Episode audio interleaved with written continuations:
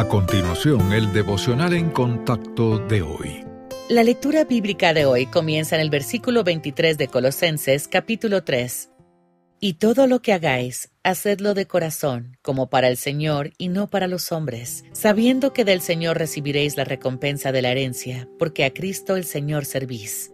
El plan de Dios para nosotros incluye obras de varios tipos. No solo debemos ayudar a los demás y participar en actividades relacionadas con la misión, también se espera que cumplamos con nuestros empleadores, sean cuales sean las acciones o el temperamento de su jefe, el Señor es nuestra máxima autoridad y una manera de honrarlo es haciendo nuestro trabajo con integridad. Él espera que ya sea que trabajemos en las áreas de transporte, tecnología, educación o en cualquier otro campo, llevemos a cabo nuestras tareas con excelencia. No hacerlo deshonra a Dios.